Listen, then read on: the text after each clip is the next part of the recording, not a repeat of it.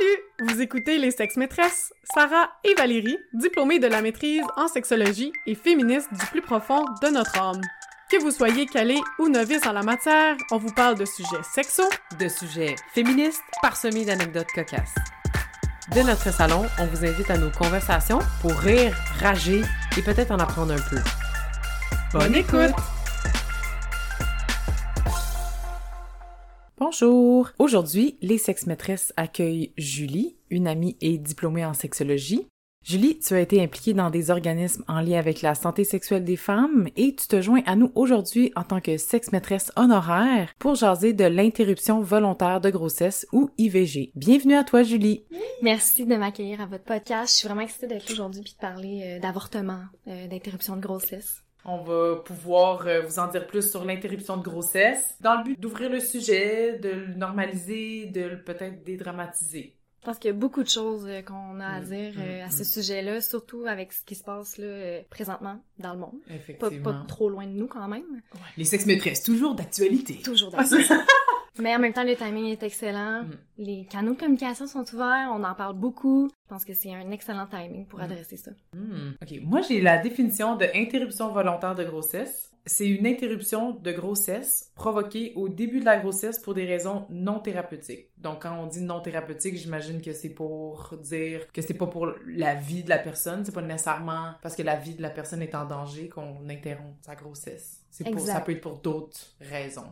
En général, c'est des situations où est-ce que physiologiquement parlant, la grossesse se passe bien il n'y a pas de Mm. raison médicale d'intervenir. Par exemple, comme une grossesse ectopique, où est-ce qu'on le Ouais. sait là qu'il n'y a aucune chance que le fœtus puisse se, se développer euh, sainement, donc puis ça peut mettre la vie de la mère en danger. Mhm. Donc ça, on pourrait dire que c'est thérapeutique puisqu'il y a une action pour protéger soit la mère ou euh, une complication là, éventuelle. Il y a deux méthodes d'interruption de grossesse. Exact. Mhm. La première, c'est la méthode par médicament, donc ce qu'on va appeler une interruption de grossesse médicale. OK. C'est seulement associé à prendre une pilule, ben, des médicaments pour interrompre sa grossesse. Puis ça, c'est jusqu'à neuf semaines de gestation. OK. Donc, quand on parle d'interruption de grossesse médicale, c'est Mhm. seulement parce qu'on prend des médicaments. Et ensuite, on va avoir l'interruption de grossesse par instrument. Donc, on va appeler l'interruption de grossesse chirurgicale. Au Québec, il n'y a pas de loi prévue pour la limite de temps pour avoir une interruption de grossesse chirurgicale où euh, il y a vraiment une procédure chirurgicale. Donc, quand on parle d'interruption de grossesse, là, en ce moment, on a déjà dit interruption de grossesse, interruption volontaire de grossesse. Souvent aussi, on parle d'avortement. Les trois termes sont, sont possibles. Dans le domaine de la recherche, de plus en plus, on utilise juste interruption de grossesse parce que c'est pas nécessairement volontaire. Comme tu as dit tantôt, mettons des grossesses ectopiques ou des trucs comme ça. Ben, si ça avait pas été d'une complication, peut-être que ces gens-là auraient voulu continuer la grossesse. Exact. C'est un terme plus neutre, là, interruption de grossesse, que les autres, dans le fond. Exact. Et donc, pour le reste de l'épisode, on va essayer le plus possible de dire IG ou interruption de grossesse. Donc euh, ouais, c'est ça, j'ai quand même c'est pas un fun fact là, c'est plutôt euh, une phrase euh, qui m'a percuté là quand je l'ai lu par rapport à l'avortement dans le monde. Bon, dans l'introduction, on abordait justement qu'est-ce qui se passe chez nos voisins du sud aux États-Unis par rapport à l'avortement et l'illégalité de l'avortement n'a pas d'impact sur le recours à l'avortement, Mhm. mais un impact majeur sur la santé des femmes et je trouve ça extrêmement percutant. Je vais c'est ça le mot qui ouais, me vient là ouais. parce que Ouais. je trouve que ça met vraiment en évidence le fait que euh, c'est pas parce que on met des lois autour de l'avortement ou de l'accès à l'avortement que les Mm. femmes vont cesser d'y avoir recours. Exact. Mais comme tu dis, ça a un impact sur leur santé parce que la façon dont elles vont y avoir recours, ça peut être plus sketch. je sais pas comment dire ça. contextes plus clandestins. Clandestins. c'est- oui. Clandestin, ouais. Ils vont underground. Fait que c'est caché, c'est fait euh, par des gens qui sont pas formés pour ça ou qui prétendent l'être. Mhm. Ouais. Donc, tu sais, ce que je trouve euh, là-dedans qui est dangereux, c'est le fait justement qu'on tienne pas compte de la sécurité, puis d'assurer en fait la sécurité des femmes dans ce contexte-là, parce qu'elles vont y avoir recours de toute façon. Ouais. C'est ce que c'est ce que les études démontrent, c'est ce que Mhm, l'histoire mhm, nous mhm. montre aussi Mm. là. Sans banaliser les avortements, tu sais, au Québec, en 2020, il y a eu 22 000 interruptions de grossesse. OK. Au Canada, c'est 75 000 interruptions de grossesse. OK. Ce qui est quand même beaucoup. Euh, dans les stats, je l'ai trouvé importante parce que ça aussi, c'est un mythe qu'on entend souvent que de, de- d'interruption de grossesse après 20 semaines, par exemple, ou tu sais. Mhm. C'est même pas 1%. Non, c'est bon. ça, c'est euh, rare. Mais c'est j'ai- rassurant aussi de savoir que c'est les méthodes pour les avortements et tout ça, c'est safe, c'est Mhm. courant, les risques Mhm. sont minimes. Ouais. Puis aussi, j'ai entendu que le pourcentage de femmes qui regrettent avoir eu recours à une interruption de grossesse est vraiment faible. Comme très très faible. Les gens regrettent pas. Mais Ils non. regrettent pas. C'est des choix qui ont été réfléchis. C'est pas des choix faciles, mais une fois que c'est fait, comme ils sont satisfaits de leur choix, là, pour ne pas dire euh, contentes, là, tu sais. Mais il y en a qui le sont, hein, pour Mais vrai, oui. là, je veux dire, il y en a qui sont vraiment heureuses de juste le poids qui est libéré dans le fait de, ok, je le fais. Ouais. Ou je le fais pas, là, peu importe, mais ouais, ouais. juste prendre une décision, là, c'est un poids énorme qu'on enlève. Puis je pense qu'il y a une grande partie de ça qu'on doit à la liberté, de choix, à la liberté reproductive Mhm, et la mhm, santé mhm. des femmes. On peut revivre d'autres expériences, donc c'est pas définitif. Tu vas sûrement nous en parler, euh, Sarah, mais Ouais. les avortements, les interruptions de grossesse, ça a toujours eu lieu dans notre histoire. J'adore l'histoire, puis j'adore euh, j'adore l'avortement, c'est comme ça se dit pas vraiment. Comme la, Ouais, mais l'avortement trouve- dans une perspective historique. Au niveau intellectuel, c'est Ben, très intéressant. Au niveau exactement. sexologique également. On se comprend.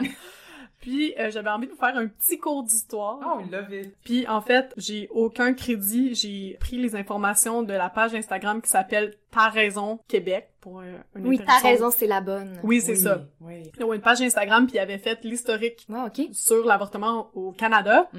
mais je vous résume ce qui a été dit. ok? Donc on est en 1869. Oh, ok.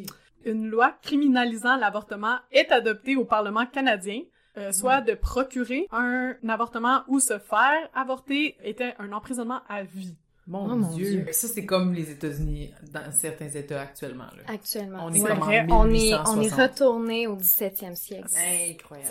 Tu te dis, ah, mais c'est dans l'ancien temps. Ben non, vous voyez, on y retourne. En 1892, on est 23 ans plus tard. OK. J'ai fait le calcul de maths. Bravo. On criminalise l'annonce ou la vente de produits contraceptifs Mais là, ou euh, de l'information sur l'avortement aussi. Oh, Donc, ouais, c'est on l'a Ok. criminalisé. Puis là, en plus, on criminalise juste le fait de l'annoncer ou de se tenter de vendre des produits. Ouais. 1892, t'as pas le droit. Probablement que c'est avec la religion qu'on Mm. interdit tout ce qui est contraception et Mm. avortement. Bon, ensuite, on s'en va dans les dates plus importantes. 1960, fait que 100 Ah ans oui. plus tard, Bon.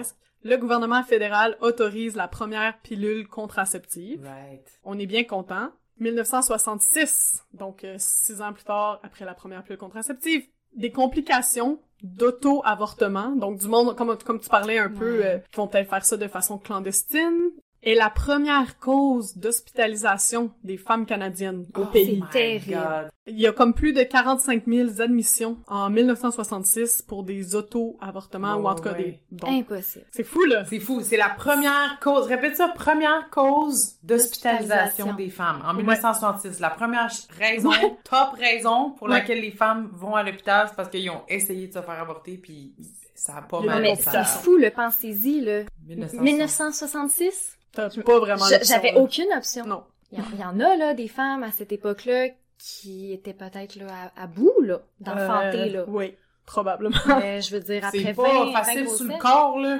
20 grossesses, là, euh, chapeau à ces femmes qui Ouais. sont passées au travers de ça. Mais euh, c'est assez plutôt honteux, hein, dans notre histoire de savoir que ça s'est passé comme ça. Hmm. Quand même. Est-ce que ça s'améliore, Sarah? On continue dans le temps. Donc, euh, trois ans plus tard, en 1969, il va y avoir le projet de loi C-150 qui va être adopté à Ottawa, notre gouvernement fédéral. Comme l'aimait appelé la loi Omnibus, c'est ça? Exactement. Merci. Ça devient légal d'annoncer ou de vendre de la contraception et l'avortement est maintenant permis seulement si un comité composé de trois médecins juge que la vie ou la santé de la femme est en danger. OK, donc on, Donc, C'est on va accepter là, qu'il y ait des Hmm. avortements thérapeutiques, comme on a dit tout à l'heure. Exactement. Entre très grandes guillemets, d'une bonne raison Ouais. médicale pour Fait que t'es en train de me dire que, genre, juste si trois dudes, sûrement blancs, sûrement middle age, Oui. s'assoient puis décident que c'est pas bon pour ma santé, seulement là, j'ai j'ai le droit d'avoir un avortement. Ouais. Dans les cliniques où ils ont permis ça, tu sais, ils ont donné des permis à certaines OK, places. c'est pas n'importe où avec n'importe qui. Là. Non, non, non. pas... euh, OK, c'est quand même très restrictif. mais... Honnêtement, si ça, c'est pas la symbolique institutionnalisée du contrôle du corps des femmes, I don't know what is, genre. On continue. Oui. Fait un an plus tard, après ce projet de loi-là, en 1970, vous avez probablement déjà entendu son nom, on a le docteur Henry Morgan Tyler, qui ouvre une clinique d'avortement à Montréal, malgré le fait que cette pratique contrevienne aux dispositions là, du code criminel. Puis c'est ça, Mhm. lui, sa clinique était pas permise. Puis pendant six ans, donc- donc de 1970 à 1976, là, ce Dr. Morgan Thaler, il se fait poursuivre par le Québec. Ben c'est ça, il y a plein de poursuites judiciaires Ouais. contre sa clinique et les autres médecins qui pratiquent là, là pour euh, Mhm. faire des avortements. Bref, c'est seulement six ans plus tard que le Québec arrête de le poursuivre. Là. Fait que pendant six ans, il essaie, Wow, comme il va en prison, il... ouais. Ah, Bref, pas facile au Québec, hein, cette période-là de l'année. Ben, pas facile au Canada, j'ai envie de dire, parce T'as que, raison. en effet, là, euh, Dr. Morgan Taylor, euh, il y a même eu des poursuites là, ailleurs au Canada pour des pratiques, en Ontario, entre autres, là. Ontario. Parce qu'il y avait plusieurs cliniques, cet homme-là, Mm. quand même. euh, Ok, ok. un allié solide pour les femmes dans les années ouais, euh, 70-80, là. Mais c'est, c'est ça, c'est un coût très élevé pour être un allié. Très Ouais, élevé. Ouais. c'est- ouais, ça Ouais. aussi. Sa carrière, carrément. Sa carrière a Ouais. été basée là-dessus. Là. Il est connu pour ça. Il a encore sa Mhm. clinique aujourd'hui à Oui. Montréal qui roule fort puis qui fait beaucoup, beaucoup de, de travail, de sensibilisation puis d'information. C'est majeur ce que cet homme-là a fait. Mais il faut quand même se dire que c'était plutôt marginal là, dans les années 70. Ouais. Merci, Dr. Morgan Taylor. Merci. Une pas pire bonne nouvelle, en 1988, la Cour suprême décriminalise l'avortement en invoquant la Charte canadienne des droits et libertés de la personne. C'était On peut applaudir! Yeah! Oh. Les femmes sont des êtres humains, qu'on a des droits, youpi! Puis on Mais- va leur donner des droits aussi à réfléchir puis à prendre des décisions Des- pour leur propre corps, tu sais, je veux Ça dire, commence. ça commence. Ça commence. Moi, j'ai un gros mais. On rappelle que je viens de dire que la Cour suprême a décriminalisé Mhm. l'avortement. Donc, c'est pas nulle part inscrit dans nos lois que l'avortement est un droit. Ah. Puis ça, c'est une leçon on importante. tapera pas ses doigts Hmm. si tu le fais. Exact. Tu vas pas aller en mais- prison à vie. Tu vas pas, c'est exactement. On va pas te punir pour avoir un avortement. Mais nulle part dans nos lois, c'est indiqué qu'on a le droit à l'avortement, ce qui fait en sorte que le droit à l'avortement, là, peut être retiré n'importe quand. Hmm.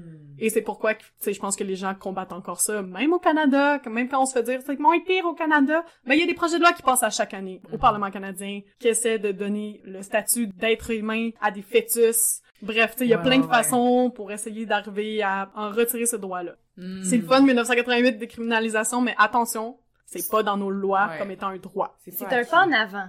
On... Ouais. Mais on n'est pas tout à fait là. On a du chemin à faire. Ok, j'ai presque fini. La leçon d'histoire avec Sarah Beauchemin.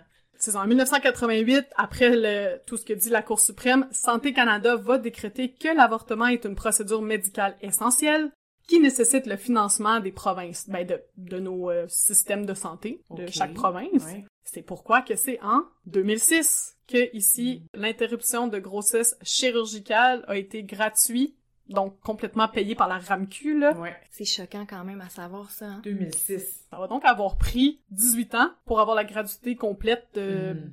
Pour C'est avoir une génération C'est complète. vrai, tu sais, je m'allais dire, si t'es enceinte en 1988 puis t'avais pas les moyens, ben ton enfant il a 18 ans quand c'est C'est finalement. fou quand on le voit comme ça. Fascinant.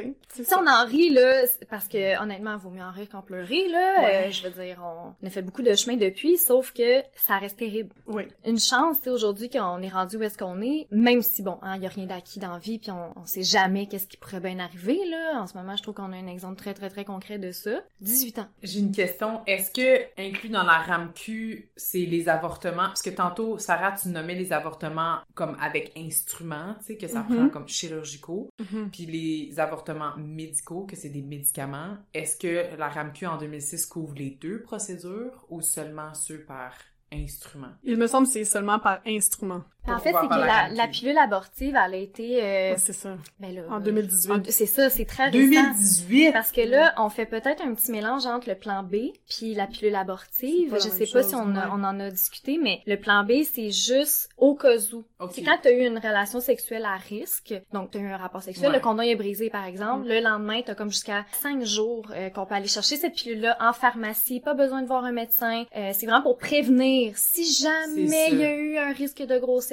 on vient comme éradiquer Ok. ça. Fait que c'est pas comme une interruption de grossesse. Exact, on le sait pas encore. Ok, ok. La personne peut ne pas être enceinte. Mais On quand peut même, pas le savoir les, après les pilules abortives, là, qui, vu que t'es à moins de 9 semaines, tu vas faire une, une espèce de fausse couche. Exact, provoqué Ouais. par des médicaments. C'est exactement ça. T'as- t'as. Ça, c'est couvert par la RAMQ seulement depuis 2018. C'est légal au Canada depuis 2018. God, ok. Quand je faisais une recherche en Inde, Ouais. Il me parlait de la pilule abortive, puis j'étais comme, ah, le plan B, puis il était comme, non, non, non, Pilule abortive, en Inde, aux États-Unis, c'est, c'est, ça existe depuis presque 20 ans. OK. Puis c'est ça, le Canada était hyper lent à... Wow. euh, ça, on pourrait se poser bien des questions politiques, pourquoi ça prend En tant de temps. Mais c'est que les médicaments Wow. passaient pas les tests. Ah, ok. Exact. C'est ça Santé qui a été long. Santé Canada, euh, ben en même temps, bon, il y a des avantages et inconvénients au fait que ce soit très euh, sévère comme évaluation là, Ouais. quand ils veulent Ouais. mettre des nouvelles médications Sure. sur le marché. Sauf que 2018, là, c'est tort en titi. Mhm. Tort en titi. Maintenant que la pilule abortive est euh, légale au Québec, on revient en 1989. Donc ça, c'est un an après que la Cour suprême a décriminalisé l'avortement. Un an plus tard, on a Jean-Guy Tremblay, déjà par son nom, honnêtement. Honestly. Moi, je le juge déjà. Il tente, par la voie des tribunaux, d'interdire à son ex-conjointe, vous avez probablement déjà entendu son nom, Chantal Daigle, de se faire avorter. Donc, par les tribunaux, là, il essaie vraiment de, de dire que le fœtus lui appartient aussi. La Cour va donner raison à Chantal Daigle, car le fœtus n'est pas compris dans les termes être humain de la charte. Mais euh, c'est une épopée vraiment intéressante et euh, bref, C'est une pionnière une de l'avancement des droits pour les femmes. ouais, Vous avez fait un, un, un podcast là-dessus euh, récemment, euh, l'autonomie reproductive des Mm. femmes. C'est Mhm. fort ce que cette femme-là a pu permettre comme évolution Vraiment. par rapport à ces aspects-là. Ouais. C'est comme le Roe versus Ouais. Wade du Canada, du Québec. Exact. Ben, du Canada, parce que c'est la Cour suprême, là, qui, qui ça- va... wow. C'est ça, des. Québécois, là. Quand Puis- même un matter de, de, C'est de ça. pays, là. Exact. Puis tu sais, à cause que c'est une cause urgente, c'est-à-dire que faut que tu sais, Ouais, on- ouais, ouais, on n'a ouais. pas deux ans là, parce que d'habitude te rendre en Cour suprême, c'est c'est un très long processus. Mais là ils ont réussi à ben réussi. tu sais, il a passé en appel, non non non non non, rendu en Cour suprême, mais elle était tellement rendue loin dans sa grossesse que pendant que le jugement se faisait à la Cour suprême du Canada, elle était aux États-Unis en train de se faire avorter. Comme elle a traversé la frontière, comme c'est vraiment incroyable son histoire, Elle comme fait. comme une chance que le jugement lui a Ouais. donné raison finalement. Encore une fois, moi, je suis fascinée par les risques. Hein, on parlait de Dr. Morgan Taylor tantôt, mais cette femme-là a pris le risque de se faire emprisonner, là, puis Mhm. d'être Ouais. accusée de faire, de commettre un acte criminel Ouais. par son choix. C'est tellement gros, c'est tellement lourd à porter sur Ouais, une vraiment. paire d'épaules, le Mhm. combat d'une société au complet, c'est... euh, Ouais. Encore une fois, c'est percutant, tout ça. Ça va être le mot, ça va être le mot de l'épisode. percutant et choquant. Percutant. Mais après tout ça, tout ça est très théorique puis ça nous donne une bonne base justement pour mieux comprendre aussi les vécus des personnes qui passent à travers le moment où il faut prendre une décision pour interrompre ou non sa grossesse. Puis c'est surtout une des raisons principales pour laquelle on a invité Julie aujourd'hui pour parler plus concrètement comme ça ressemble à quoi? On pense à Chantal Degg qui a dû prendre cette décision-là. Elle, elle a passé par tout un processus, mais aujourd'hui, il y a quand même en place au Québec des organismes qui permettent d'accompagner les personnes qui sont dans ce processus-là, de jaser avec eux, de peser les pour et les contre, de les accompagner dans le système médical et peut-être même judiciaire. Moi, j'aimerais ça entendre parler de ces personnes-là. Comment ça se passe, tu sais, comme ça ressemble à quoi, euh, mettons, d'un matin, là, je me pose la question, je découvre, je suis enceinte, je veux mettre terme ou peut-être ou pas, je sais pas trop. Faut le dire dès le départ, là, c'est pas un processus qui est simple pour personne. Hmm. Qu'on soit certaine ou non de son choix, c'est pas un processus qui est simple. Tout d'abord, ce qui est important, ben, faut passer un test de grossesse. Ok, ouais. Ouais, étape Ouais. 1, il faut s'assurer qu'on est vraiment enceinte. Enceinte.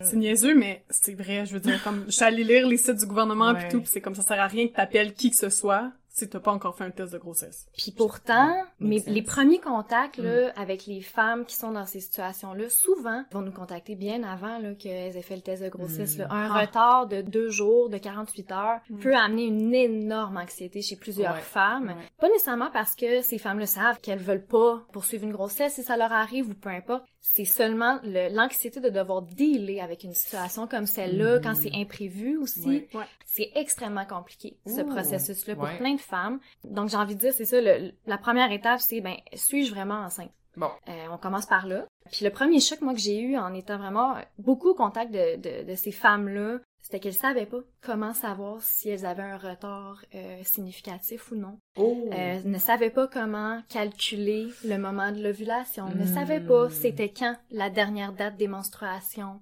N'étaient pas certaines si la relation était à risque ou protégée. Quand on se dirige vers un organisme communautaire qui euh, soutient les femmes Mhm. dans cette situation-là, la première chose, c'est de s'assurer que la personne est enceinte parce qu'il y a beaucoup de euh, mauvaises informations qui circulent aussi là, sur la santé euh, Mhm. sexuelle des femmes. Mm. Mhm. que ce soit par rapport euh, à la fertilité, aux menstruations, euh, ou à la santé sexuelle en général. Une fois qu'on a vraiment pu identifier que oui, en effet, il y a un retard significatif, qu'est-ce qu'on fait? Ben, on va chercher un test de grossesse. Hein. Euh, puis ce qui est le fun, euh, avec plusieurs organismes, en tout cas, je vais parler de ceux que je connais qui sont plutôt situés à Montréal, mais c'est possible de se faire accompagner aussi, même dans ce processus-là, d'avoir une intervenante qui est là avec toi, qui passe le test avec toi, Ah, qui ouais. jase avec toi avant de, OK, s'il est positif, comment ça va filer? Si c'est Mm. négatif, comment ça va filer aussi, Ouais, tu sais. ouais, ouais. Mais voilà.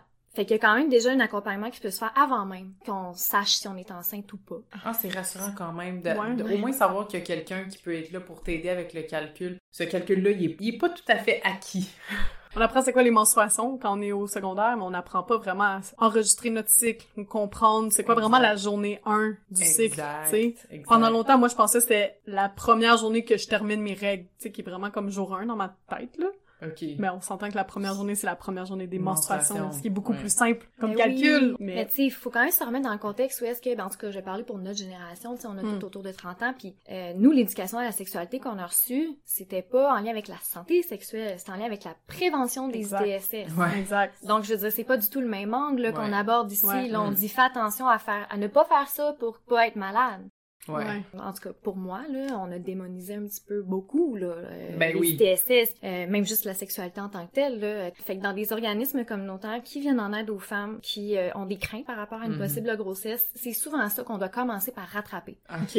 Toutes les espèces de Mm, mythes mm. autour de la grossesse, de l'interruption de grossesse aussi. Mm. Puis finalement, quand la femme est certaine qu'elle est enceinte, euh, le test de grossesse est positif, euh, on en a fait plusieurs, on est, on est sûr, sûr, sûr. Mhm. La femme qui se questionne. Donc, euh, je vais parler d'ambivalence euh, ici parce que ben, c'est des rencontres d'ambivalence. C'est comme ça que ça s'appelle. C'est des rencontres où est-ce que... C'est bon. Euh, C'est nommé dès le départ. Oui, oui, parce qu'on on admet puis on valide le fait que c'est pas parce que tu voulais ou ne voulais pas être enceinte Mm. que Mhm. ta réaction, si elle est contraire là, à ton Ouais. souhait de départ, elle est pas valide. Au contraire, là, tout est valide là-dedans. Il y a tellement, c'est tellement multifactoriel de Mhm, vivre euh, une expérience comme celle-là. Donc, ce qu'on fait, en fait, c'est que on propose à cette euh, femme-là qu'on se rencontre pendant une petite heure dans un petit bureau cosy où est-ce qu'on va pouvoir euh, prendre le temps de jaser tout ça. On s'assoit, on fait connaissance, on regarde ensemble. C'est quoi les, points les plus importants pour elle? Peut-être aussi pour son couple, on va aussi considérer ça là, dans l'équation. Malgré qu'il y ait beaucoup de femmes là, qui puissent euh, vivre ce processus-là seul parce qu'il y a plein de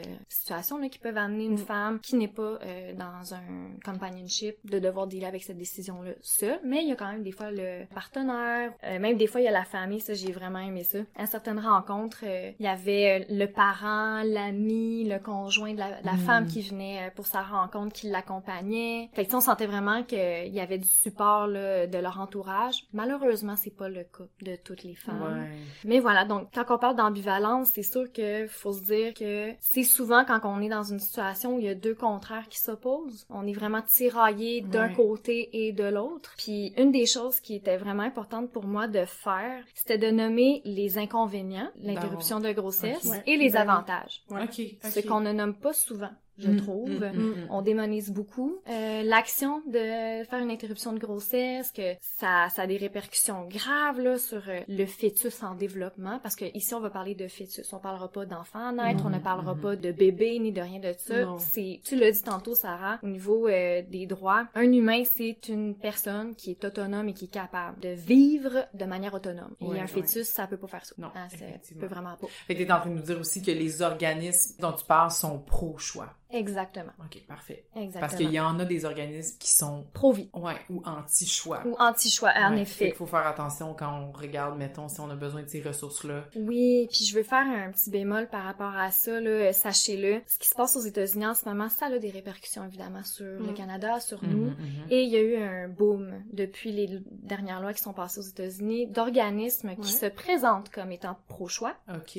mais qui, en arrière, les valeurs qui sous-tendent euh, ces organisations-là, c'est plutôt euh, pro-vie, sans dire nécessairement anti-choix, là Ouais. plutôt pro-vie, puis on l'a nommé tout à l'heure, là, ça a beaucoup euh, un lien avec les organismes qui sont très euh, proches d'une religion quelconque. Souvent, c'est en lien avec ça, mais Mhm. donc voilà, fait qu'une rencontre d'ambivalence, comment ça se passe? On, on se rencontre, on prend le temps de faire connaissance, on prend le temps aussi de regarder c'est quoi les besoins de la personne, OK. c'est quoi ses valeurs, c'est quoi elle qu'elle pense? Qu'est-ce qu'elle pense, elle, vraiment de la- de l'avortement, de l'interruption de grossesse? Mhm. Parce qu'elle a le droit d'avoir une opinion différente de l'interruption de grossesse et faire un choix qui est pas cohérent avec sa valeur. Ça arrive. Ouais, ouais, Parce ouais. que c'est des choix tellement, euh, comme j'ai dit tantôt, c'est multifactoriel, puis il faut pas négliger ça. Ouais. Fait qu'on prend une petite heure ensemble pour jaser de ses besoins, voir elle qu'est-ce qui la préoccupe, qu'est-ce qui lui fait peur, qu'est-ce qu'elle aimerait qu'il arrive, c'est quoi son scénario idéal. Puis moi je suis vraiment là pour euh, l'écouter, l'accueillir dans ce qu'elle vit, Mhm. lui offrir de l'information aussi parce que j'entends toutes sortes de choses dans un contexte comme celui-là. C'est pas nécessairement euh, de la faute de la personne là, il y a, il y a tellement de mésinformations, j'en parlais tout à l'heure, Mhm. mais il y a tellement de mythes aussi associés à ça.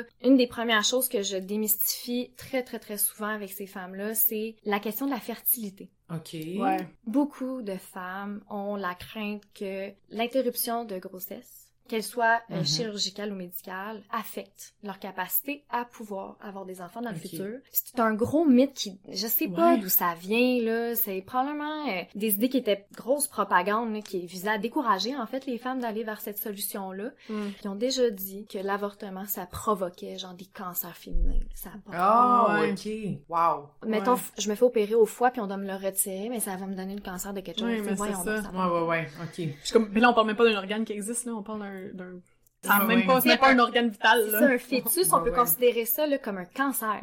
Ben oui, c'est une masse. c'est une masse une masse qui de se cellules. colle au Ouais. corps et qu'on veut simplement enlever parce que si elle se développe, ben, elle devient quelque chose d'autre. Ouais. C'est ça. Mais c'est un amas de cellules qu'on vient enlever. Mm. Ben tu oui, c'est ça.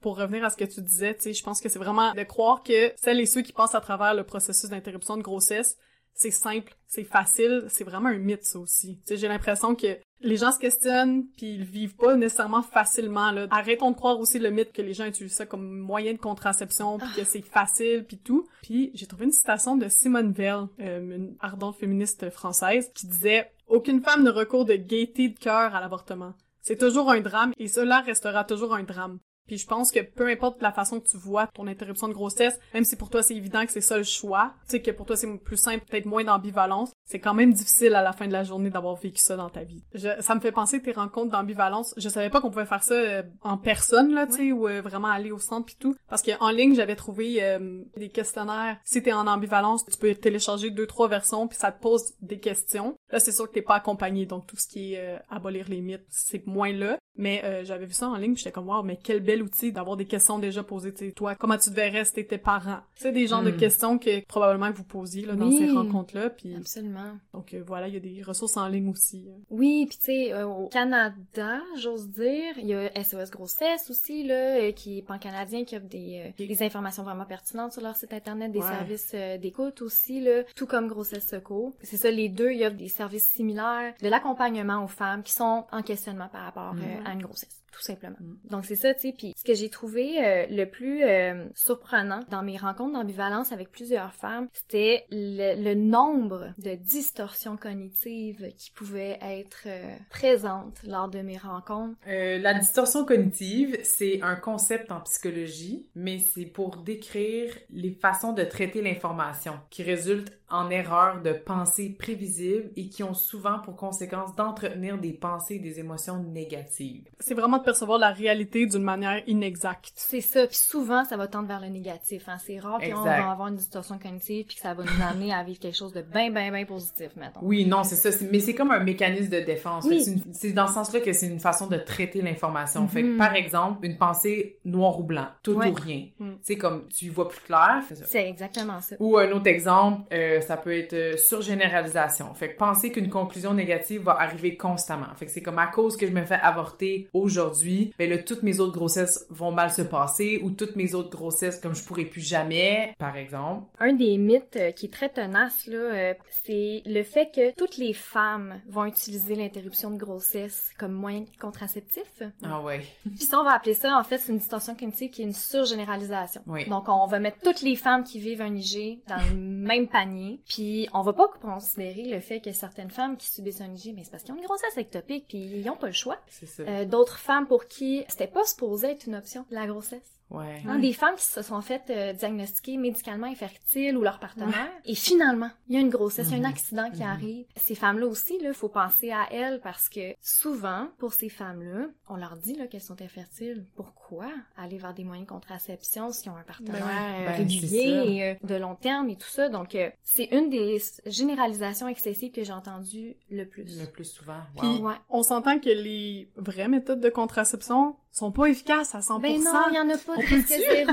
On peut-tu le dire que des accidents ça se ça peut. arrive? Oui, c'est ça. Je veux dire, je peux prendre ma pilule de la meilleure manière possible, comme c'est prescrit, puis avoir un accident quand même. Oui. Est-ce que vous en connaissez des femmes qui sont tombées enceintes sur la pilule? Plein. Ben oui. Tout plein, là. Oui. Ouais. Condom brisé, Condom brisé. dépercé, condom été mal mis, condom, tu sais. Euh, le stérilet aussi, là. Stérilet, Ouais. Combien ouais. d'histoires j'ai reçues dans mon bureau de femmes? Je suis tombée enceinte quand même, puis c'était pas supposé. Ah. Puis il y a un peu de, euh, de ça aussi, tu sais, où il y en a une que je trouve euh, difficile à avaler quand je suis confrontée à celle-là. On- je vais vous parler de la distorsion cognitive qui s'appelle la personnalisation. Ça, dans le fond, c'est quand on porte le blâme entièrement sur soi, alors que ça manque de nuances. là. Hmm.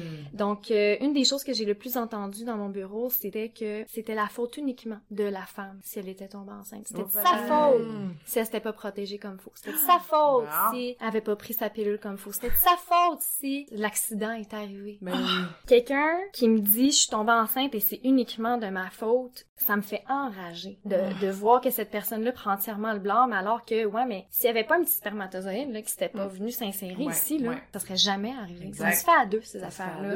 Puis euh, je trouve ça vraiment dommage de voir les femmes prendre l'entière responsabilité de ces situations-là, parce qu'on s'entend. Il y a des situations dans lesquelles les femmes, ils vont encore plus se culpabiliser quand elles ont fait des choix dans leur contraception ou dans l'absence de la contraception. Ouais. Puis ça, c'est des, je trouve ça encore pire chez ces femmes. Elles Ah se ouais. blâment davantage. Ouais, ouais. Il y a comme un aspect de honte, de culpabilité qui rentre là-dedans. Ah, j'aurais donc dû. Tu sais, là, le ah, j'aurais donc dû, là. Parce que le, le partenaire, lui, était incapable d'acheter de la contraception ou d'utiliser la contraception. Ou refusait. Puis Ouais. on- exact. Vous On en avez parlé, là, on parle d'autonomie. Je trouve que c'est tellement lié, ces deux sujets-là, mais vous l'avez super bien euh, expliqué, je trouve, dans l'épisode sur l'autonomie reproductive, tu sais, que la contraception, là, ça se négocie, puis c'est tout un travail que la femme Ouais. doit faire là-dessus, parce que il y a encore beaucoup de tabous chez les hommes à prendre la responsabilité de la contraception. Mhm. Puis plus qu'on va en parler, comme on fait aujourd'hui ensemble, Ouais. plus qu'on va sensibiliser euh, toute la population. Oui, parce que l'autonomie reproductive, oui, c'est important comme concept pour que les femmes s'autonomisent, mettons, mais c'est aussi important pour les gars. La pensée magique, qui est sûrement une distorsion cognitive, de croire que toi, tu vas pouvoir te retirer à temps quand on le sait très bien. genre, C'est ça. You will not make it. Je veux Comme dire, ton bonne petit chance pour un, réflexe. Bonne chance. Premièrement, puis le petit spermatozoïde, sa seule job dans la vie, c'est de trouver l'ovule, puis tu peux te garantir que avec les Euh, rencontres que tu peux témoigner, il trouve. il se rend. Oh oui, ah il oui, se rend. il se rend. Ah oui, oui. Mais moi, ça me fascine. En tout cas, clairement, j'ai pas de pénis, pis ça paraît probablement, mais tu rentres dans quelqu'un, tu te dis pas, et imagine que je viens puis qu'elle tombe enceinte, puis j'ai aucun pouvoir, aucun contrôle sur ce qu'elle va faire. Ouais. Moi, j'aurais la chienne. Ouais, c'est ça, je serais le premier avec mes condoms, puis c'est comme... Puis je pense que c'est ça, c'est que le discours, il encourage pas à ce que les personnes qui disposent d'un pénis Mm. se posent ces questions-là, se responsabilisent par rapport à ça, parce que encore aujourd'hui, ce qu'on dit, c'est c'est le problème de la fille si elle tombe enceinte. Ouais. C'est qui qui est pogné avec le bébé si monsieur ça ne tente pas finalement? Mais c'est madame. Ouais. Puis C'est elle qu'on va pointer du doigt là, si elle, elle Mm. s'en va. Hein? Ah, La pression de la maternité, là, dans tout ce qu'on dit en ce moment, c'est assez intense. Tu sais, tantôt, tu nommais que ces femmes-là, ils peuvent ressentir beaucoup de honte, beaucoup de culpabilité. C'est sûr que c'est en lien avec tout ça. Le Vraiment. discours qu'on met sur la bonté de la maternité, puis à quel point, aussitôt que t'as une vulve puis un vagin, t'es donc scripté pour être mère. Tu sais, si on flippe de script, genre, les gars, sont-tu scriptés pour être pères? Puis Non. si la réponse c'est non. ben responsabilisez-vous pour pas que ça arrive quand c'est pas planifié, quand vous voulez pas, tu sais. Aidez-nous donc. Tu sais, c'est ça, ça se fait à deux. Puis une autre euh, distorsion cognitive euh, qui m'a vraiment euh, frappée, c'était la crainte de choisir l'interruption de grossesse. Ça allait affecter leur féminité, leur valeur en tant que femme Oh. Hmm. et le, leur droit d'être une future mère. Oh. C'est gros, là. Wow. Pensez-y, là. Une petite cocotte de 16 ans qui a eu un premier rapport Mm. sexuel. Elle le savait pas. Ouais. Tant que ça, là, qu'elle avait accès à de la contraception, à la maison on n'en parle pas, à l'école, il y a peut-être pas eu de cours à- d'éducation à la sexualité dans son programme à elle. Première relation sexuelle avec euh, son petit chum, puis elle tombe enceinte. Puis là, elle arrive dans mon bureau, puis elle me dit, ouais, mais là, je suis une vraie femme si je refuse cet enfant-là. Pensez-y, une enfant me parle comme ça.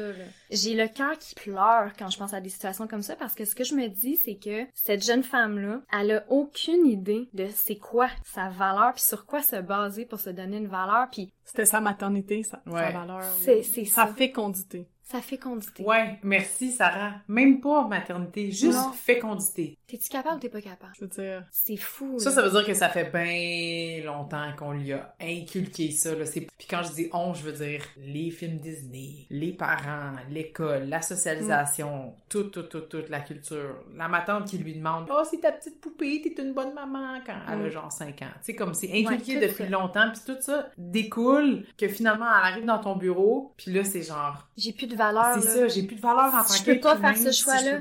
C'est fou. Je peux plus, j'ai plus le droit d'exister si je fais ce choix. Ça, c'est dans le présent, puis aussi ça impacte dans le futur, genre. Ouais. Dans mon bureau, euh, mon expérience est beaucoup en lien avec des jeunes femmes. Puis les jeunes femmes cis. J'ai pas eu des expériences euh, très euh, variées par rapport à un grand écart d'âge ou de diversité sexuelle. Fait que je tenais à le mentionner. Fait que c'est sûr que l'input que j'ai à apporter, c'est surtout par rapport aux jeunes femmes, puis ce qui concerne, puis ce qui préoccupe les jeunes femmes. Tantôt, je parlais là, que je trouvais ça vraiment important d'amener les avantages et inconvénients de ce genre de situation-là. Puis beaucoup, beaucoup, beaucoup de femmes m'ont dit que quand elles ont vu le test de grossesse positif, il y a eu deux réactions en deux temps. Mm. Première réaction de choc, parce Ouais. que souvent c'est pas prévu. Ou même quand ça allait, ça peut être surprenant quand même. Mhm. Mais le deux, en deuxième temps, il y avait un gros sentiment de culpabilité qui venait avec cet aveu-là, Ah. mais qu'elles se sentaient soulagées de savoir qu'elles étaient fertiles, puis que Ah, leur appareil ok. reproducteur est comme une confirmation que ça marche. La machine, elle marche. Puis si vous saviez le nombre de fois que les femmes se sont retenues là, jusqu'aux larmes là, de me dire ça, Ah. quand moi, finalement, je leur dis, ben non, la majorité des femmes que je vois, c'est ce qu'elles me disent aussi, là. Ah. Enfin, sais, moi, c'est quelque chose que je me Ouais. questionne. Moi, j'ai jamais eu la crainte d'être enceinte, ça m'est Ouais. jamais arrivé. Ouais. Puis moi, quand que j'ai rencontré ces femmes-là, ça a fait naître ce questionnement-là. Ben moi, comme, hey, dans le fond, c'est vrai, ça? Je sais pas si j'ai des problèmes de fertilité, là. Puis c'est comme une espèce de soulagement, juste de, on le sait maintenant, c'est plus un mystère. La machine, elle marche. Puis peu importe si on voudrait qu'elle marche ou qu'elle marche pas, c'est pas ça l'important. C'est juste de savoir que c'est une option, puis elle est là, puis elle nous est accessible, puis Ah il y a comme des, des soucis qui se sont euh, évaporés pour Mm. certaines femmes euh, Mm. de se rendre compte de ça. Fait que je trouve que une des choses qui est vraiment positive de ça, c'est l'espèce de confiance en son corps que Mm. si jamais je veux que la machine elle marche, tout est là pour Ouais, ça. ouais, ouais. Ouais. C'est intéressant. Ouais. J'avais jamais pensé à ça. Mais on dirait que je me suis déjà questionnée sur ça, tu sais, parce que moi, je suis sur la pilule contraceptive. Je me suis souvent posé la question, ben, peut-être que j'aurais même pas besoin, peut-être que je suis même pas fertile. Peut-être, en effet, oui, c'est ça. Moi aussi, c'est comme ça que je l'ai réfléchi. là. Donc, euh, c'est ça, tu sais. Un des aspects vraiment positifs de ces rencontres-là, du moins, c'était d'offrir à ces femmes-là un espace où est-ce qu'il y avait pas de honte ou de, de rien, Ouais. pas de culpabilité à nommer ces choses-là, même si elles, elles arrivaient avec un sentiment de grande culpabilité. Mm. Je pense que le gros travail que moi, j'ai j'ai dû faire avec ces femmes-là, ou la majorité d'entre elles, c'était de défaire les mines, c'était de normaliser, c'était de leur dire que c'était valide, que même si elles voulaient tomber enceinte, puis que finalement, elles regardent le test de grossesse, puis sont pas contentes finalement, ils ont pas la réaction qu'elles espéraient, ça reste valide Ben quand oui. même. Mm, mm. Puis on oublie de dire à quel point ça peut être un soulagement pour beaucoup, Ouais. beaucoup de femmes Ah. qui vont vers cette décision-là. Il y a tellement d'enjeux importants puis divers à poursuivre ou non une grossesse, puis je trouve qu'on n'en parle pas assez souvent. Les aspects sociaux, économiques, euh, Ouais. relationnels, euh, Ouais. Émotionnels, physiologiques aussi, là, je veux dire. Peu importe votre raison, vous avez le droit. Exact. Puis une des affaires aussi que les femmes ont beaucoup demandé, ça fait du mal? Ah ouais. C'est douloureux à vivre ça? Mm. Puis on n'en parle pas beaucoup là, mais tout dépendamment bien sûr là, de le choix qu'on fait euh, vers quelle méthode on va. Donc un avortement qui est médical ou chirurgical. On l'a dit tantôt, le médical euh, c'est limité, hein, c'est pour les débuts de grossesse, c'est avant neuf semaines. Mm. Ça laisse pas beaucoup de temps pour penser à tout ça là, quand Ouais. t'es dans l'ambivalence, puis Ouais. quand euh, t'as comme des choses à mettre en ordre là, Mm. dans ta tête, dans tes émotions, avec ton partenaire potentiellement aussi. Ouais. Là. Fait qu'il faut savoir que subir un, un IG euh, médical, la grande différence avec un chirurgical, mais c'est que ça se passe à la maison. On voit notre médecin, il nous donne deux Mhm. pilules. La première, ça interrompt en fait le développement de la grossesse. Ok. Fait que ça fait juste un stop. Ok, on arrête de se développer, là, plus Mm. besoin de mettre l'énergie là-dessus, le corps, on arrête. Puis euh, une ou deux journées plus tard, on va prendre un autre médicament qui qui, lui, va imiter en fait des euh, symptômes là, prémenstruels ou menstruels, donc des crampes, des saignements. C'est ça qui va permettre simplement de faire évacuer le contenu Ouais. de l'utérus. Mais tout ça se passe à la maison. Ok. Fait que ça, je trouvais important de le Mhm. mentionner parce qu'il y a des femmes qui ne savent pas que ça se passe tout seul Mm. à la maison. Le niveau de douleur, bien sûr, c'est très subjectif. hein. D'une femme à l'autre, Ouais. on réagit tout différemment Ouais. à ça. Mais en général, ce qu'on peut dire, c'est que ça ressemble à des crampes menstruelles un peu intenses Ouais. Ouais. pour le médicament. Hmm. Ça peut aussi être sur euh, quand même une longue période. Exact. C'est pas un Ça sera 48 pas, heures de euh, règles, c'est fini. Ça peut être jusqu'à des mois, tu sais, que t'as encore des segments pas Ouais. rapport ou des méga crampes. C'est ça, c'est pas banal. C'est pas banal. C'est ça exactement là, mon, ça mon Mm. point. C'est pas Mm. parce que je prends une deux petites pilules là, Ouais. que c'est fini puis c'est beau, là, puis je continue ma vie. Non, Mhm. non, non. Non. Il y a un processus qui vient avec ça. Je trouve ça important de leur dire parce que euh, ça frappe beaucoup l'imaginaire, là, mais tu vas assister au déchargement, si Ouais, je peux dire ouais, ça ouais, comme ouais, ça, du contenu de ton Mhm, utérus. mhm, mhm. Hein, nous, les femmes qui sommes habituées d'avoir des menstruations, on n'est pas bien ben impressionnés là, par un petit euh, caillot de sang là, euh, qui se présente. Là, hein? Sauf que sachez que à neuf semaines, ça reste quand même que c'est un bon caillot de sang, ça peut être impressionnant, ça peut être euh, choquant aussi de Ouais, voir ça. Là. ouais. Il y a Ouais. des femmes qui vont aller vers le l'IG chirurgical pour ces raisons-là. Euh, ne- n'ont pas envie de devoir dealer avec la vue de, Mhm. de ce que le corps peut éjecter là, euh, quand on va vers le médical. Mais dans le médical, ce que j'avais entendu, c'était moins intrusif. Exact. C'est-à-dire, tu sais, tu le vis chez toi, tu sais, pour des gens pour qui, euh, justement, l'interruption de grossesse, c'est peut-être, c'était correct pour les autres, mais pas pour eux, par exemple. Mhm. Mais là, finalement, ils décident de passer à l'acte, ben, c'est comme moins intrusif de leur corps, c'est comme si c'était plus une fausse couche Oui, provoquée. Ouais, ouais, ouais, Ouais. ouais. Il y avait comme ce côté-là de l'interruption de grossesse par médicament que c'était comme... mais oui, tu fais bien de le nommer parce que ouais. Il y, a, il y a des avantages pour certaines femmes à aller vers ça. Mhm. Puis euh, au niveau plus chirurgical, ben c'est une intervention de 15-20 minutes là. Ok, ouais. Euh, on reste quand même là dans, Mhm. dans la clinique là ou, ou à l'hôpital tout dépendamment de notre choix parce qu'il y a plein d'endroits où est-ce qu'on peut euh, euh, subir une IG mais euh, c'est à peu près une heure, une heure et demie euh, que ça dure mais l'intervention en tant que telle là, où est-ce que Mhm. le médecin va dilater, va aspirer le contenu de l'utérus et euh, faire un curtage juste pour s'assurer qu'il reste pas de cellules qui puissent se développer dans l'utérus. Fait que c'est sûr que c'est pas le même genre de préparation, c'est pas le même genre d'implication, de durée, tout ça. Ça reste qu'il y a quand même une convalescence là, qui est proposée là, d'au moins Mhm. euh, une journée puis d'y aller vraiment en fonction de qu'est-ce que nous euh, on se sent prête à faire ou pas. Sachez-le, il y a des femmes qui vont prendre plusieurs semaines de congé pour se permettre de vivre ça. Mhm. D'autres qui se sentent prêtes le lendemain à reprendre leurs activités, puis c'est vraiment correct aussi. Ça dépend vraiment comment on réagit émotionnellement, physiquement à ce qu'on vient de d'anesthésie qui se passe pour euh, les trucs plus chirurgicaux? C'est local, donc euh, il y a quand même là euh, des médicaments qui peuvent être donnés intraveineuses, là, entre autres euh, des euh, Antidouleur. des antidouleurs, Mm, exactement, mm, puis une anesthésie locale. Mm. Tu sais, dans l'avortement chirurgical, il y a pas là de scalpel, il y a pas de suture, il y a rien de ça. Ouais, là. je tenais ouais. à le mentionner parce que Mhm, ça fait aussi partie des mythes que je dois souvent défaire. Mm. Il y a pas d'histoire de scalpel là. Ça, ça ressemble vraiment à un processus d'accouchement en fait. Mm. On va dilater le col pour permettre Ouais. à ce que les instruments nécessaires pour aller vider euh, le contenu de l'utérus puissent rentrer. Euh, fait que, il peut y avoir des médicaments qui vont être donnés là, pour provoquer le-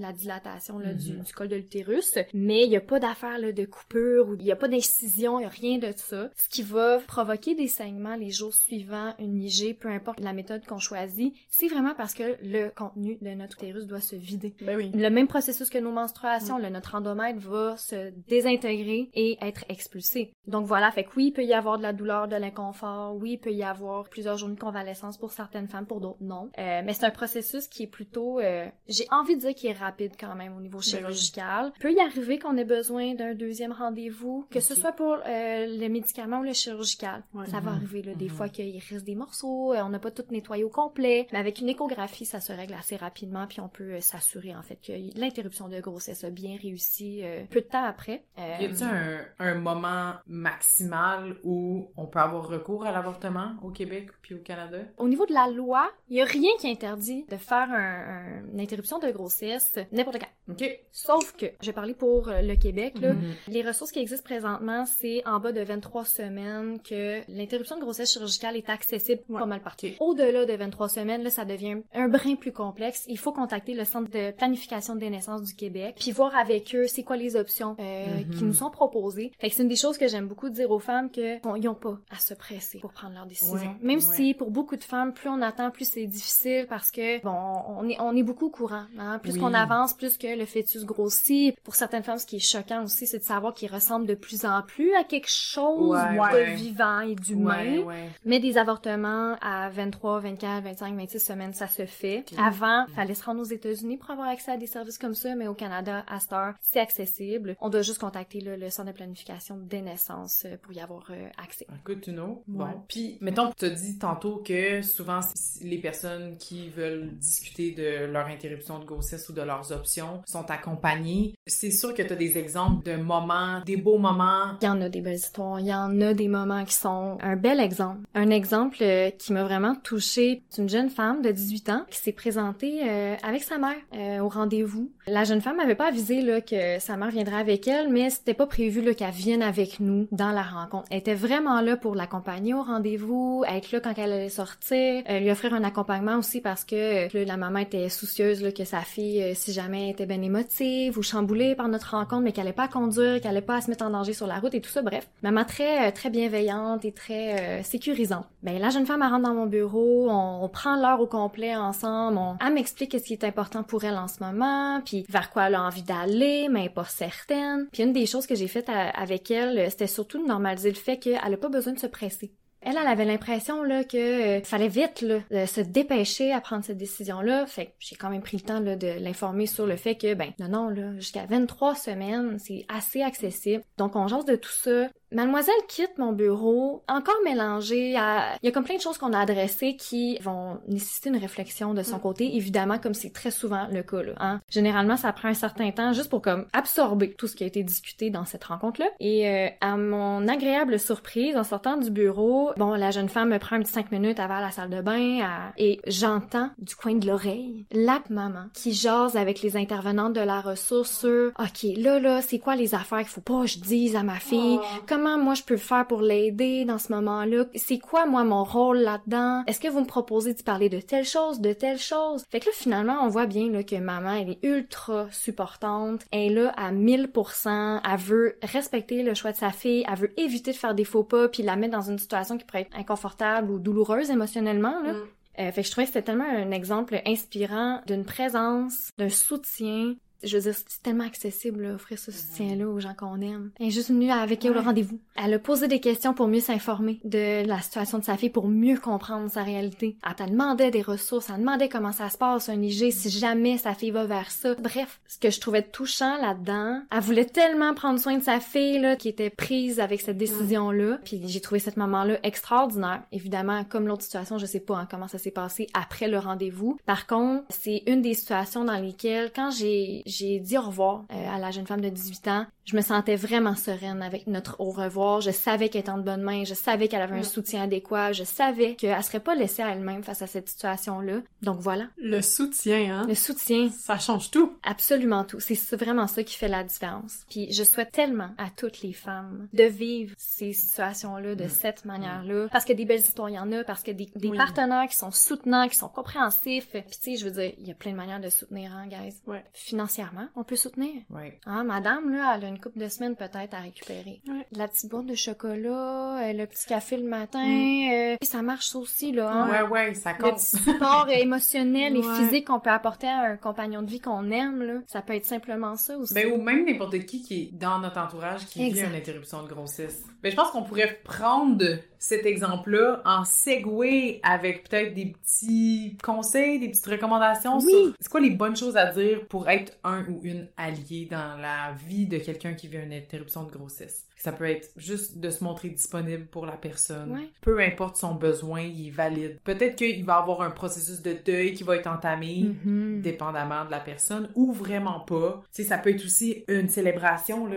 Genre, on pourrait faire un party, là. On pourrait, Ouais. on pourrait Oui. faire un gâteau puis souffler des chandelles, là, littéralement. Ça pourrait être le contraire aussi. On pourrait écrire une lettre, on pourrait enterrer quelque chose, on pourrait, tu sais, les deux sont possibles. Puis vous, votre job là-dedans, tu sais, votre rôle là-dedans, c'est juste de proposer des idées, de demander à la personne est où sur le spectre Ben de oui. tout ça, tu sais. Répéter que c'est son choix son choix, c'est celui qui est le bon. C'est elle qui décide. C'est ça, se, se montrer vraiment comme selfless dans le truc. Ouais.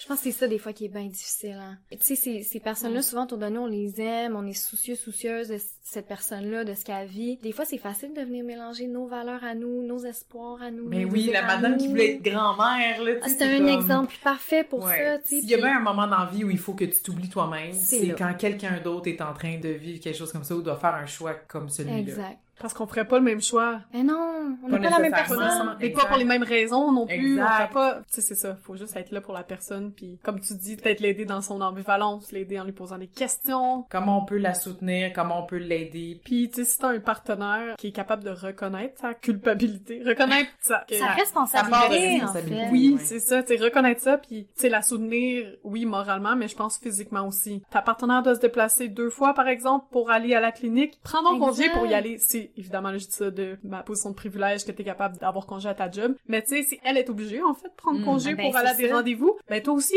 sois là, sois là, puis vis toutes les étapes avec elle. Tu peux pas vivre la douleur, Non. probablement physique, mais je veux dire, tout le reste, tu montres que t'es là. Je pense que Mm, mm. ça peut déjà être un grand pas. Ouais, être présent. Avoir une responsabilité partagée, ça diminue tellement le Mhm. poids sur les épaules de la Mhm. femme qui doit passer à travers ce processus-là. Puis des belles histoires où est-ce que euh, le partenaire, euh, il y avait pas d'opinion sur la situation. Mm. Puis il a été là quand même. J'en ai eu des belles histoires de, Ouais. de jeunes femmes, là, des ados là, que leur chum était là. Ils savaient pas trop qu'est-ce qu'il y avait à faire là parce qu'ils savaient comme pas comment Mais euh, l'aider, comment la soutenir là-dedans. Puis la rencontre d'ambivalence a permis ça aussi. Là. Mais c'est Ah, correct, oui, c'est correct de pas savoir trop. Non, faut- où pas besoin de tout la tête, savoir. tout ça, exact. Juste être présent, pas s'effacer, en fait. Exact. Efface-toi pas du truc. Ou se pousser, ça. Eh, ça. ouais. Pousser, c'est pire, là, mais... Disparaître, genre, ghoster, ça. ça, c'est des no-no. Je pense que c'est important aussi d'écouter les ressentis Ouais, des vraiment. deux personnes puis le après. Regarde, j'ai l'impression que c'est pas juste c'est moi qui vis tout ça physiquement. Toi, tu vis rien. C'est vraiment injuste. Mais juste de dire, t'as raison. Tu sais, comme mais de laisser la personne exprimer ses ressentis-là parce que, par exemple, si t'es en couple puis tous ces ressentis-là restent à l'intérieur de ta partenaire, ça va ressortir dans cinq ans ou dans Ouais, ouais, avant, ouais. tu sais, que tout ce qu'elle a ressenti puis qu'elle a gardé en elle parce qu'elle oui. t'en voulait, là, tu sais. Fait que je pense que de laisser ça sortir. Travailler là-dessus, le reconnaître, euh, juste le valider. Il faut voir l'interruption de grossesse comme n'importe quelle épreuve qu'un couple passe. Là. Je veux Ouais, dire, le, bonne. soutien est nécessaire à toutes les étapes quand même parce que Ouais. quand t'aimes quelqu'un, en Mm. tout cas dans ma vision à moi, là, Ouais. c'est une utopie là, mais tu sais, dans ma vision à moi d'un couple, puis d'un companionship, puis d'un partnership, c'est on a fait ça ensemble, on va passer Ouais. au travers ensemble, Ouais. puis c'est souvent, souvent, souvent ça que les femmes veulent et recherchent. Ouais. Puis quand ça vient pas du partenaire, parce que bon, parfois le partenaire, il- bon, si c'était un one night par exemple, puis euh, la femme, elle connaît même pas ce gars-là, puis elle veut même pas l'impliquer là-dedans, c'est bien correct aussi. Mhm. Mais tu sais, la meilleure amie, l'ami, la famille, la mère, le père, Le ces gens-là, tu sais, ces gens-là qui sont autour d'elle, c'est peut-être une responsabilité qui est pas facile à, à prendre, mais juste avoir une attitude soutenante, Mhm. euh, non jugeante, Mhm. c'est la base. Puis si on a ça, honnêtement, là, on est vraiment bien parti, Ouais. là, parce que Ouais. des histoires où est-ce que ça va bien ou pas bien, il y en a plein. Hein, ça peut Mhm. pas être parfait tout le temps. Sauf que quand ces deux aspects-là sont là, le Mhm. respect puis le non-jugement, Mhm. d'habitude, là, on est bien, bien, bien parti Ouais. quand même. Ouais. Puis tu sais, de dire à la personne, comme, ça mettons en tant qu'ami, c'est comme, peu importe la décision, tu décides de garder le bébé, je vais être là aussi. Tu décides de pas avorter, je vais être là aussi. Tu sais, dans le sens comme, prends pas ta décision en fonction des autres, mais des fois, de le valider auprès de la personne, c'est comme, ah, ok, un poids de moins sur mes épaules.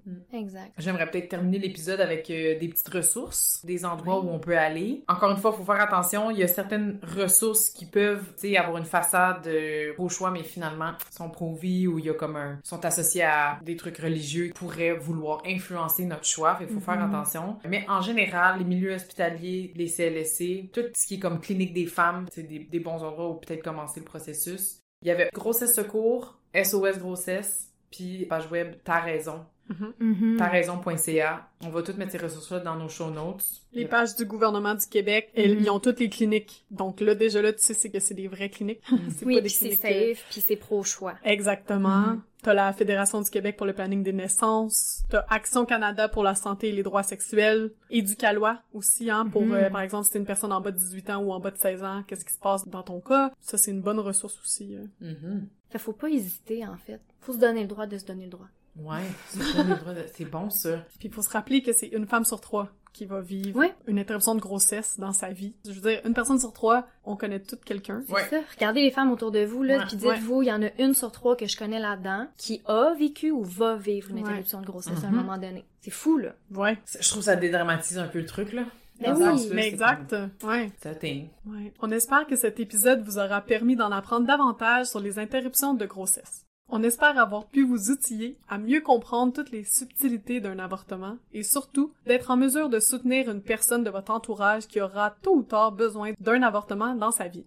On en parle beaucoup dans l'actualité, avec toutes les horreurs liées à la justice américaine, et on ne peut pas terminer l'épisode sans la fameuse citation de Simone de Beauvoir. N'oubliez jamais qu'il suffira d'une crise politique, économique ou religieuse pour que les droits des femmes soient remis en question. Ces droits ne sont jamais acquis. Vous devez rester vigilante votre vie durant. Bon, plus on en parle, moins l'avortement devient tabou, plus il sera difficile de nous enlever ce droit. Merci Julie d'avoir partagé avec nous tes expériences, tes réflexions à propos de l'interruption de grossesse. On se souhaite qu'il devienne de moins en moins tabou. Sur ce, bonne semaine!